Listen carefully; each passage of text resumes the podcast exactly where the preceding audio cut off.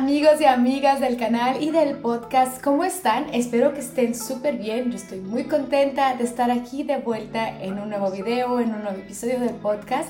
Mi nombre es Angélica Mendoza, en caso de que sea la primera vez que me ven y me escuchan. Estuve recibiendo algunos eh, mensajes sobre lo que fue mi último video respecto a lo de la tiroides. Estuve contándoles un poquito sobre un update de cómo había estado yo este, después de mis muy largo periodo de desajuste hormonal y surgieron muchas preguntas de muchas personas Muchas de ellas estaban direccionadas hacia el lado médico y otras estaban direccionadas hacia el lado emocional del asunto. Así que bueno, traté de incorporar parte de lo que es la información respecto a lo de la tiroides y traerlo a temas un poco más generales. ¿Qué quiero decir con esto?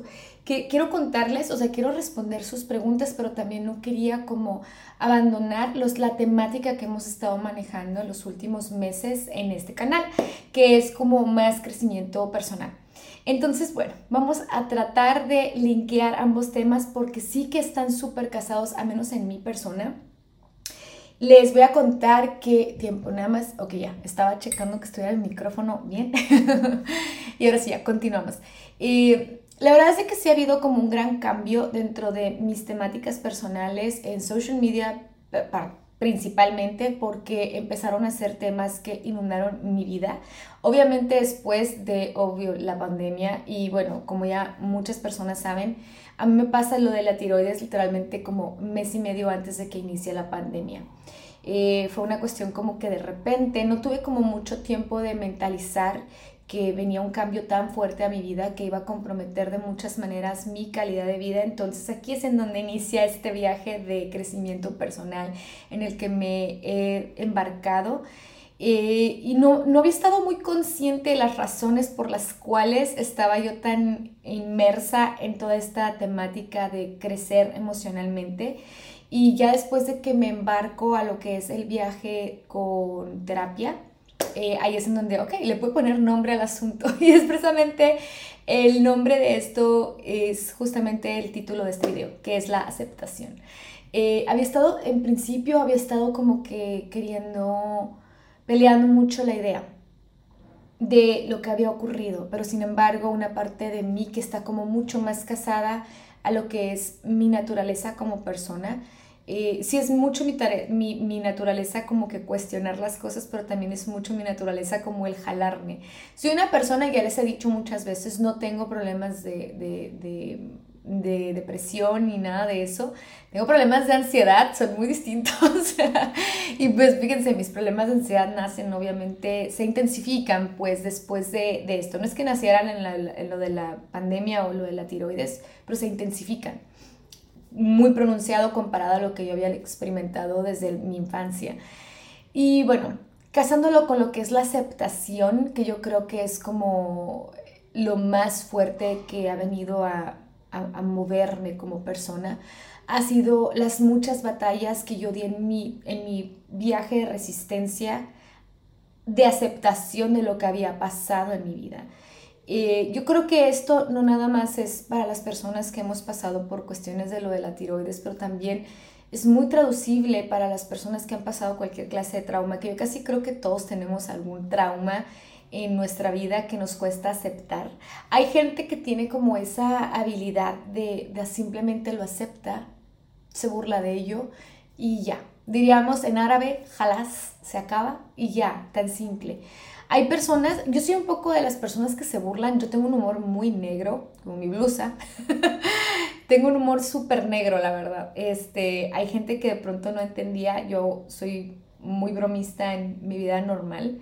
Eh, casi siempre estoy de buenas, la verdad. Es raro que yo no esté de buenas. Eh, obviamente después de todo esto, pues ya se me intensificaron esos días de, mal humor o de, de, que no entendía muchas cosas y parte de esa falta de entendimiento venía mucho de esa falta de aceptación a lo que había pasado, porque había tenido la fortuna antes de lo que me pasa con la tiroides de haber vivido una vida muy plena y muy eh, sana más que nada sana a nivel eh, orgánico, o sea, no había tenido ninguna clase de padecimiento antes. A mí me viene esto así como que sin aviso. eh, literalmente sí me, o sea, de que yo me entero que tengo el cáncer a que me, cirugía, me pasan por la cirugía, literalmente pasaron siete días, o sea, siete días en donde apenas si tuve tiempo de como que asimilar lo que estaba pasando. Obviamente cuando, no, como nunca padecí de tiroides, y yo no entendía cuáles eran los cambios que iban a venir, nada más me decían a mí como, obviamente médicamente te dicen, ay no, nada más te tomas la pastilla y listo, eso va a suplir la, la hormona. Entonces tú te quedas con esa idea, pero nunca nadie te dice, o a menos a mí nadie me dijo como, oye, Angélica, es muy factible que vas a empezar con una serie de problemáticas en tu cuerpo que, que te va a hacer, si alguien me las hubiera explicado, me hubiera hecho infinitamente más simple mi viaje a aceptación. Pero bueno, no voy a, sentarme en ese valle y llorar de que nadie me explicó. De hecho, parte de lo que yo hago mucho, como que la labor que yo hago mucho en este canal es justamente como que explicarles. Muchas personas, como les digo, vienen y me preguntan, personas que apenas les están diagnosticando y me preguntan, oye, la cirugía, oye, esto, lo otro. O sea, yo quiero realmente ser como esa portadora de paz que yo en un momento dado necesité muchísimo.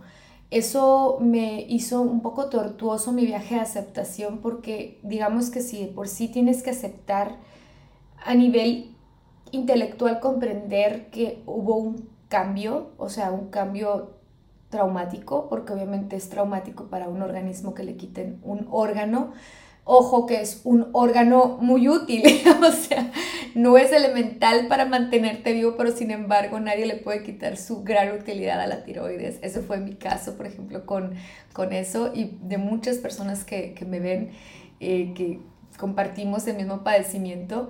Habrá otros órganos que los quitas y a lo mejor no, no es mayor problema que padre, pero nadie me dijo así cómo se iba a, cómo se iba a comprometer mi calidad de vida. Eso me hizo mucho más difícil el viaje de aceptación, porque aparte de que estábamos atravesando una pandemia, también yo estaba atravesando ese viaje de comprender primero a nivel biológico en dónde estaba. Y ya una vez que estabilizas un poco ese nivel biológico, te es mucho más fácil ya pasarte al lado emocional en donde ya como que lo digieres con más facilidad. Pero creo que esas dos cosas fueron las que a mí me entorpecieron muchísimo y bueno, en ese momento, digo, no quiero decir que no existía, obviamente la terapia ya online ha estado disponible por muchísimo tiempo, pero pues yo nunca la había considerado hasta que pasó esto y fue donde dije, ya, ok. Llevo mi terapia y ahí es donde se pone la cosa muy eh, interesante porque cuando yo me pongo a platicar con la terapista, te preguntan así como, oye, ¿qué es lo que te trae aquí? y yo, mire, la verdad, eh, me hice una persona súper hipocondríaca, amigos y amigas, no les puedo explicar hasta dónde mi cabeza es capaz de, de o sea, yo multiplico muy fácilmente cualquier cosa de salud ya. Obviamente la, la terapista fue así como, a ver, Angélica, a ver, ¿esto cuándo inició? Yo no, o sea, sí, o sea, definitivamente le pongo la fecha, o sea, 29 de enero del 2020, así, sin más ni más. Ahí es en donde inicia mi viaje a la hipocondria, porque pues primero me dicen, me espantan obviamente, pero ya hasta que paso mi cirugía y paso por todo este proceso en el que estaba mi cuerpo adaptándose, mm, pasa, pasó una cosa extraña. No sé si pasa, eso sí, si alguien que me está viendo ha atravesado otra clase de cirugías, no sé si pasa con otras cirugías, pero cuando, a menos a mí me pasó, que cuando a mí me operaron, mi cabeza y mi cuerpo y mis emociones como que colapsaron en el sentido de que se desincronizó todo. O sea, yo, no, como les digo, normalmente he estado como en una unidad, por así decir, mi cabeza, o sea, mi psique, mi cuerpo y mi, mis sentimientos. Cuando viene lo de la cirugía, se me, como que se me partió todo y se me fue a diferentes, o sea, era como un mapa que tenía que aprender a releer. Yo por una parte tengo súper presente que exactamente el día que yo salí de la cirugía, eh, yo estaba muy preocupada porque yo decía, bueno, obviamente como cualquier persona, entras a una cirugía y bueno, lo primero es librarla, que dices tú, ay Dios, que a todos nos da ese miedo, o sea, por Dios, no podemos callarlo. No es un tapujo que vamos a callar en este podcast. Pero otra cosa era que eh, una de las cosas que puede pasar en esta cirugía de tiroidectomía, ay, siempre he batallado para decir eso, perdón, eh, es que te lastimen una de tus nervios vocales. Cuando pasa esto, tienes que pasar por todo un proceso en el que se recupera el habla como normalmente la tienes. Y a mí me preocupaba porque muchas personas, ustedes saben, yo soy cantante también y me preocupaba muchísimo poder regresar a cantar. Eh, y es algo que genuinamente para mí, lo que es la cuestión de cantar ha sido como una terapia de todas mis épocas de vida. Y no nada más terapia, o sea, he, trabajado de ello y aparte que he trabajado de ello es mi mayor hobby y es para mí eh, casi casi como un aparato unificador, por así decir, porque y aparte yo hablo mucho, amigos, entonces para mí el habla era muy importante. Entonces yo le hice mucho hincapié al cirujano y por el amor de Dios, quítame ese cáncer, pero por el amor de Dios, no me vas a quitar el habla, por favor. y salgo de la cirugía y me recuerdo que me despierta Eduardo, mi esposo, y me dice, ya saliste, todo salió bien, todo está bien. Y en eso hablo y es de esas que estás drogado de, la, de la anestesia. Estaba toda dopada, la verdad. Y en eso sentí que hablaba. Y me acuerdo que empecé a hablar inglés. O sea, esto es rarísimo porque yo asumía que estaban las enfermeras ahí. Yo me operé no man y la mayoría de las enfermeras pues del medio de comunicación es en inglés. Yo recuerdo que yo les dije, ¡Ah! I can talk. Como que lo primero que iba así, que puedo hablar. O sea, wow. O sea, fue como mi primer maravilla de salir.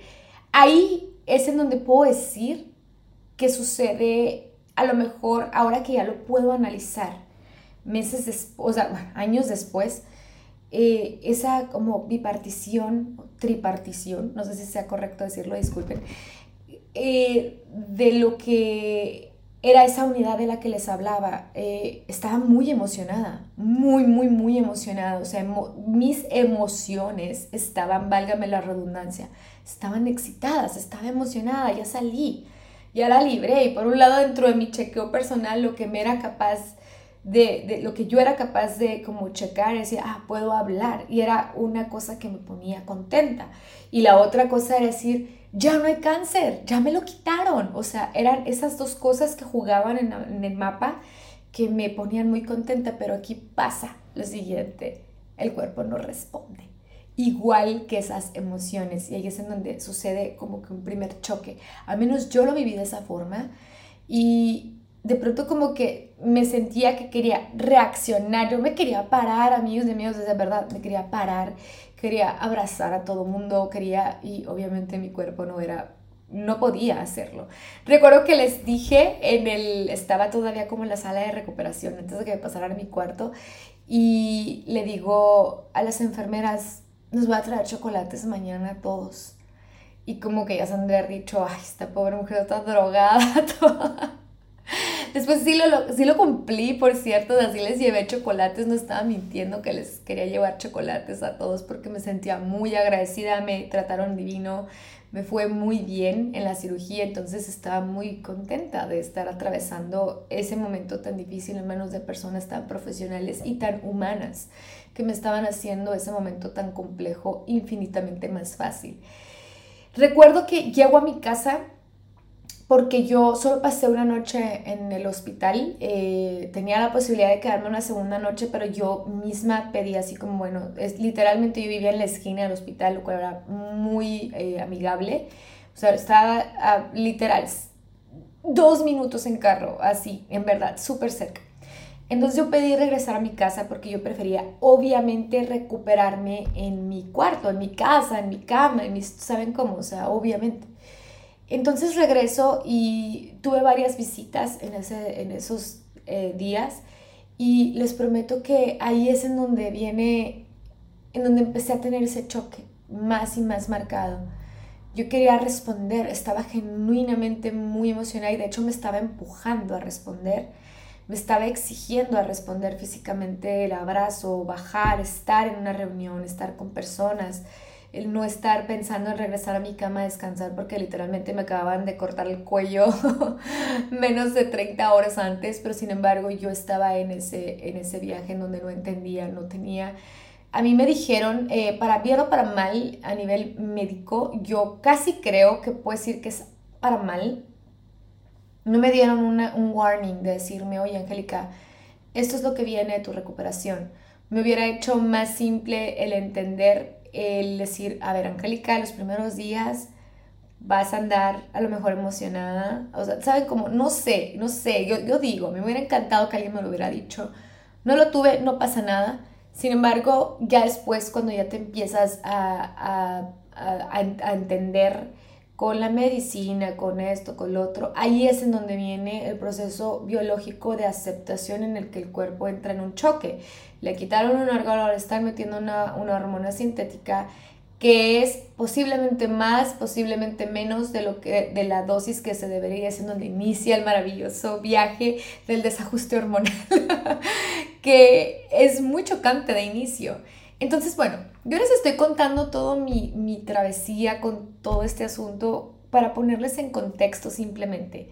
Si de pronto tú lo estás pasando tal cual, esta problemática, te es muy amigable estas eh, palabras que estoy diciendo, estos problemas, a lo mejor para ti no lo es tan amigable, pero sin embargo estoy segura que eres capaz de traducir eh, la forma en la que el psique, el cuerpo van adaptándose a determinado trauma. Y la forma en la que somos capaces de gestionar el trauma es lo que también determina qué tanto nos va a durar el trauma.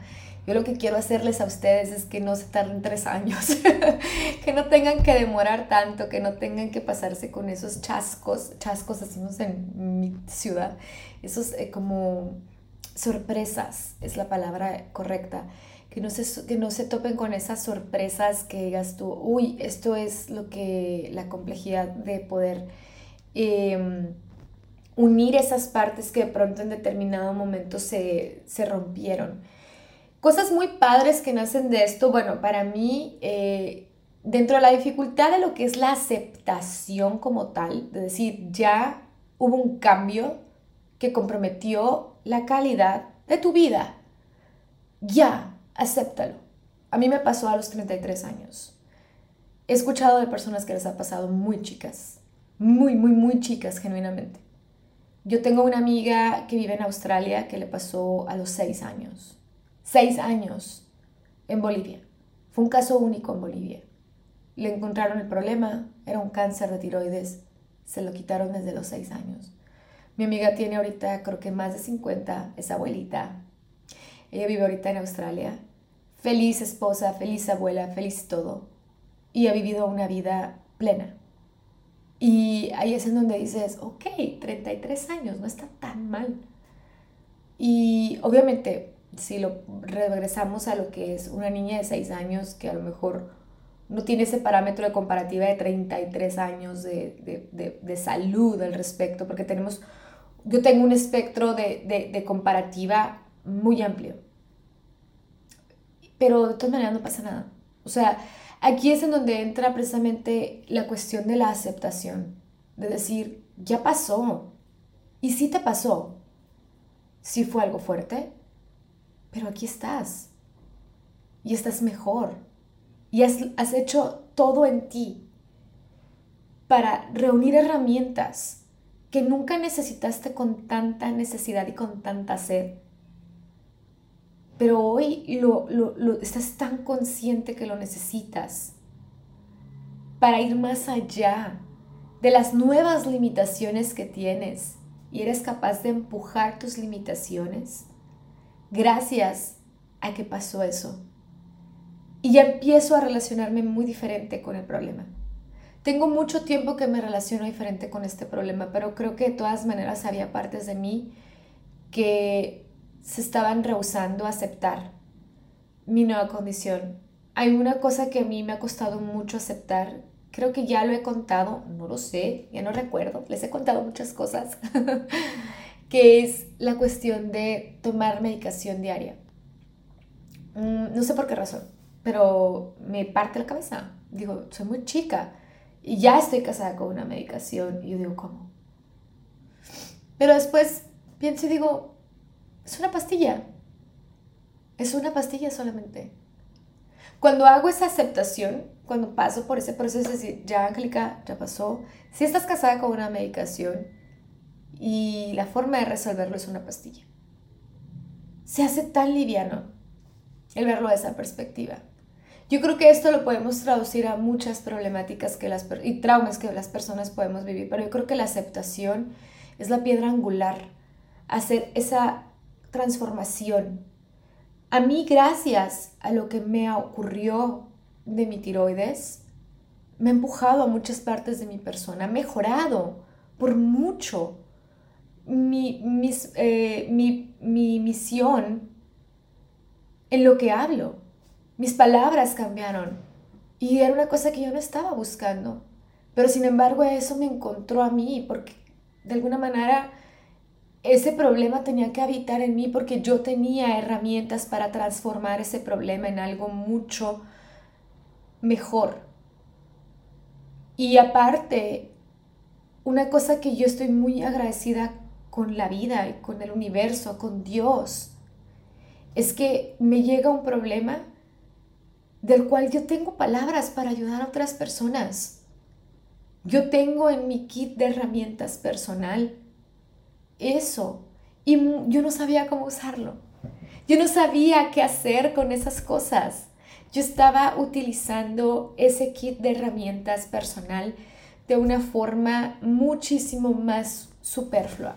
Y no estoy diciendo que sea malo, el que yo les he compartido en social media cosas de maquillaje, skincare, de maternidad, de viajes.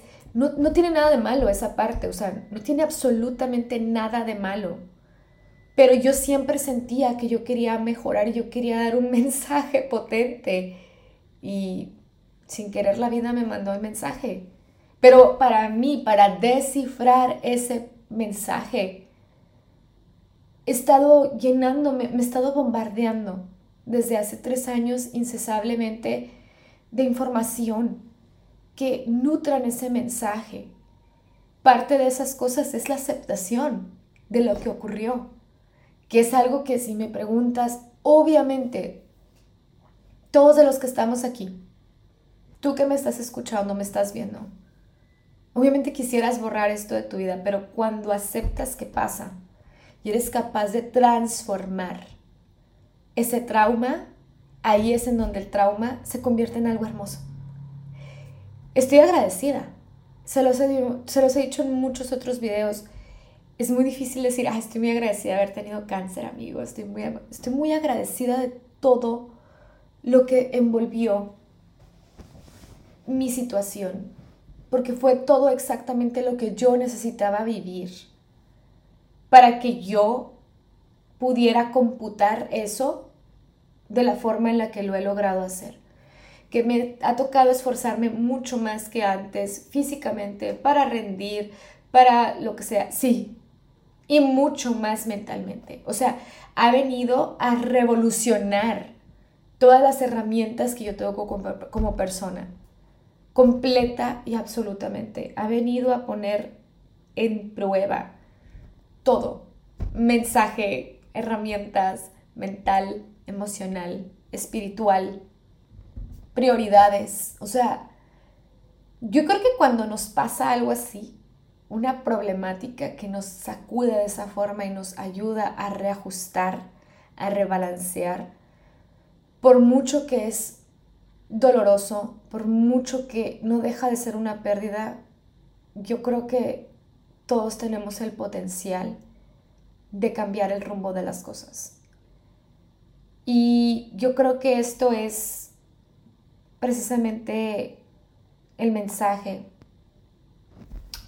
El viaje que he ido tomando de aceptar lo que ocurrió ha sido un viaje complejo. No ha sido un viaje que esto, amigos, hoy desperté y decidí que ya lo acepto. No, esa es una cosa que yo les dije cuando empezamos el podcast.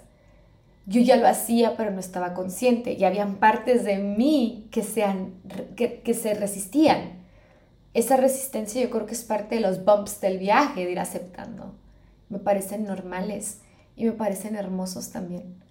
Y si es algún problema que tienes tú, que tienes que aceptar, que tienes que procesar, no estás solo, no estás sola, pero quiero dejarte con eso. Estoy muy segura que tienes todo el potencial en ti para transformar el trauma que sea que te haya pasado. Por trauma, ojo, me refiero a algún suceso difícil.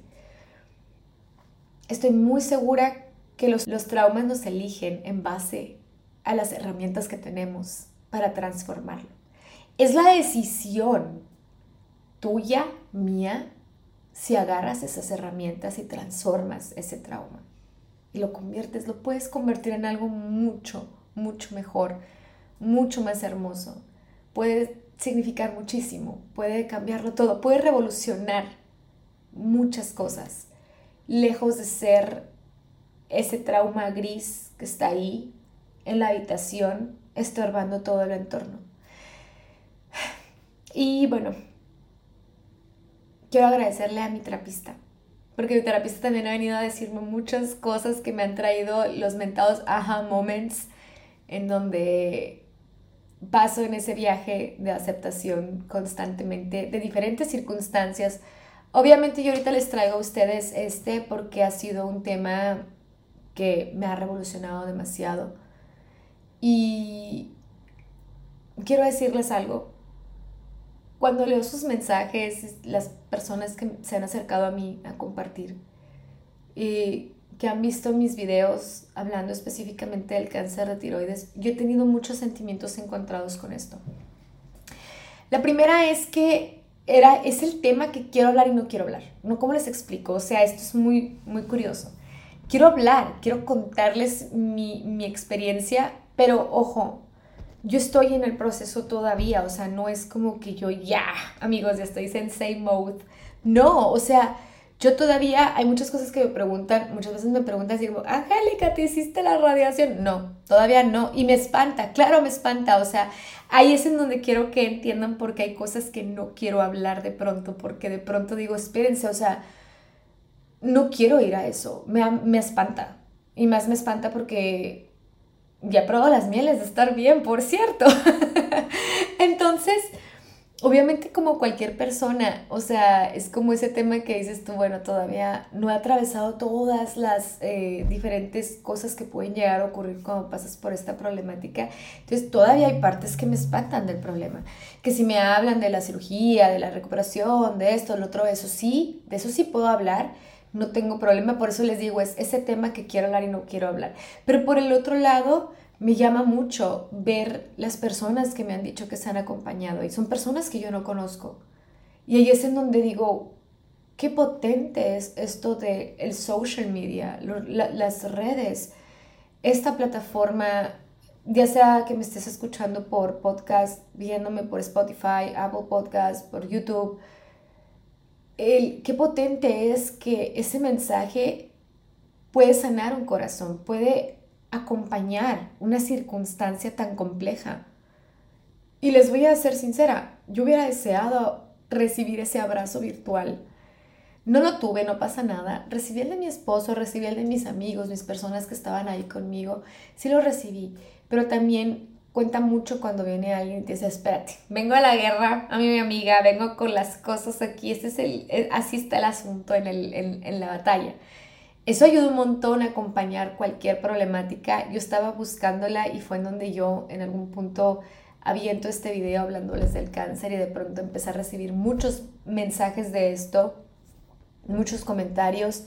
Ya les he hecho muchos más videos este, platicando. Creo que una cosa que no quería aceptar no quería, era ser un thyroid advocate, no quería porque yo decía, no, no, mi temática es eh, self-development, eh, expat lifestyle, eh, eso es, sí, o sea, no es ser yo, pero también no puedo quitar esta parte de mí y me parece parte de la aceptación justamente.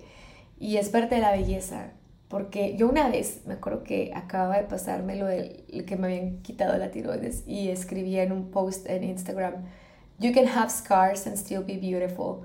Y lo creo de corazón. Esto para mí es una, una un scar, una, perdónenme, un, algo que me, me hirió el alma.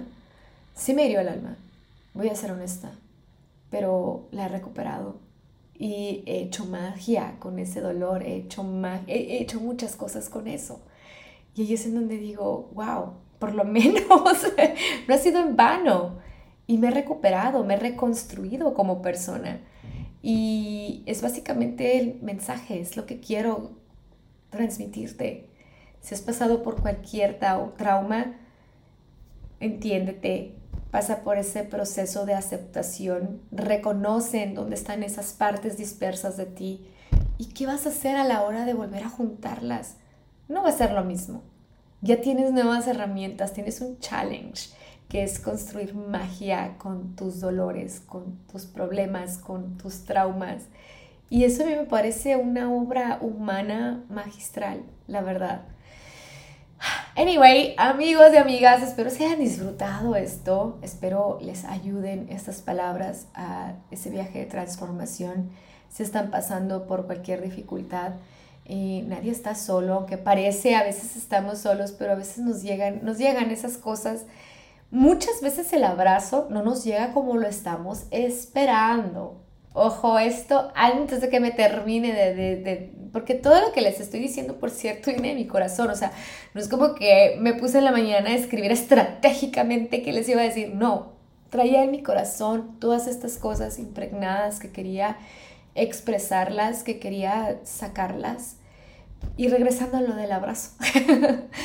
Y yo a lo mejor estaba esperando que me abrazaran las palabras eh, de lo que les estoy diciendo, que dijeran, ay, todo va a estar bien. Y no me llegó así el abrazo, pero me llegó en otras formas. Y al final del día, aquí lo que cuenta es el resultado, de verdad. Decir, bueno, aceptemos que esto es lo que tenemos en nuestro kit, ver cómo vamos a utilizar con las herramientas personales que tenemos direccionarnos a las que nos falten. Yo creo que esa parte me parece brutal porque ahorita que vivimos en esta era en donde hay tanto ruido eh, periférico con social media, hay mucho ruido.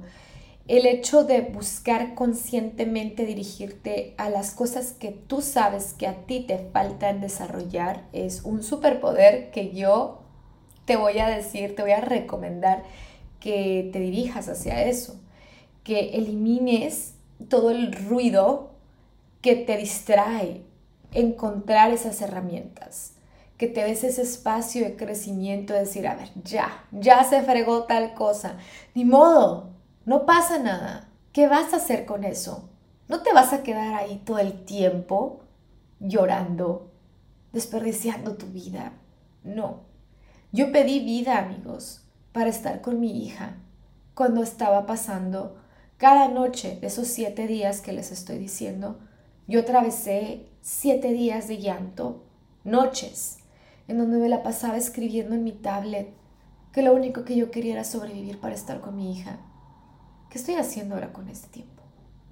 Le estoy enseñando, aparte que he tenido la oportunidad tres años después de esto, de estar con ella, tengo la oportunidad de darle todo mi amor, la oportunidad de darle mis regaños también, de estar como madre, de hacer mi trabajo de mamá también, le estoy enseñando que hay cosas que quiero hacer, que hay cosas que quiero lograr, que hay cosas que estoy poniendo en mi empeño, que por mucho que a lo mejor no necesite hacerlo, lo quiero hacer, porque quiero crecer como persona. Y yo quiero que ella, ella conozca esto bajo el ejemplo de su mamá.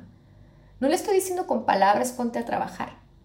Ella sabe, ahorita está ahorita abajo, en, la puse ahorita que se pusiera a pintar abajo, sabe que yo les estoy grabando un podcast, sabe que este es mi trabajo y ella sabe que su mamá está ocupada ahorita por un espacio de una hora porque está haciendo un podcast, porque sabe que es lo que su mamá hace y ella lo sabe por el ejemplo. Y esto es lo que yo pedí, llenar mi vida con vida. Digo, no estaba pidiendo vida nada más para estarme llorando lo que pasó. Estaba pidiendo vida para hacer algo con ella. Amigos y amigas, espero que se hayan disfrutado. Ay, ya me quedé con sed. Eh, que se hayan disfrutado este podcast tanto como yo disfruté ponerme muy intensa. intensa es mi segundo nombre. Eh, pero de verdad que me disfruto un montón esto y yo creo que lo pueden ver en mis ojos. Y es la primera vez que me ven, les invito a mi social media. Me encuentran como It's Angélica Mendoza en TikTok, en Instagram y en Facebook me encuentran como Angélica Mendoza. Tengo handle Angélica Mendoza 1 en YouTube y también tenemos podcast. Esta es mi voz, a los cuales les voy a dar la súper invitada. Eh, cuéntenme qué opinan de esto, les leo. Estoy muy contenta de estar abordando estos, estos temas. Ya ando. en fin, cuídense mucho. Eh, estamos al pendiente. Eh, me escriben. Cuídense mucho amigos y amigas, les mando muchas bendiciones y los veo primero Dios en el siguiente episodio.